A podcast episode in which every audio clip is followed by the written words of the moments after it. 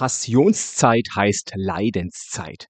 Die Wochen vor Ostern erinnern uns an den leidvollen Weg Jesu bis zum Kreuzestod und fordern uns auf, das Leid in der Welt in den Blick zu nehmen. Wir sind aufgerufen, uns einmal nicht in seichte Unterhaltung oder Ablenkung zu flüchten. Wir sollen uns dem Leid stellen, auch wenn es weh tut. Aber wo sollen wir anfangen, wo aufhören?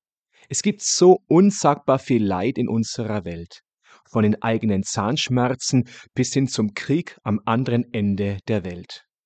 Mit all dem Leid können wir allein nicht fertig werden. Deshalb gibt es die Religion. Eine ganz wichtige Aufgabe von jeder Religion ist es, das Leid zu erklären.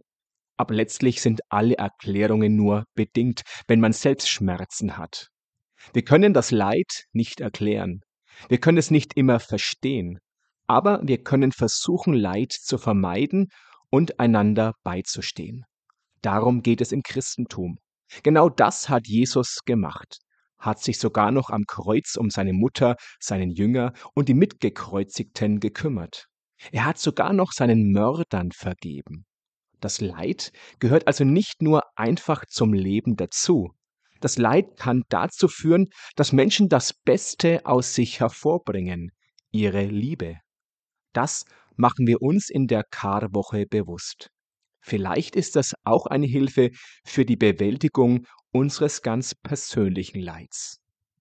Einen guten Sonntag wünscht Pfarrer Johannes Schultheiß von der Evangelischen Kirchengemeinde Bad Tölz.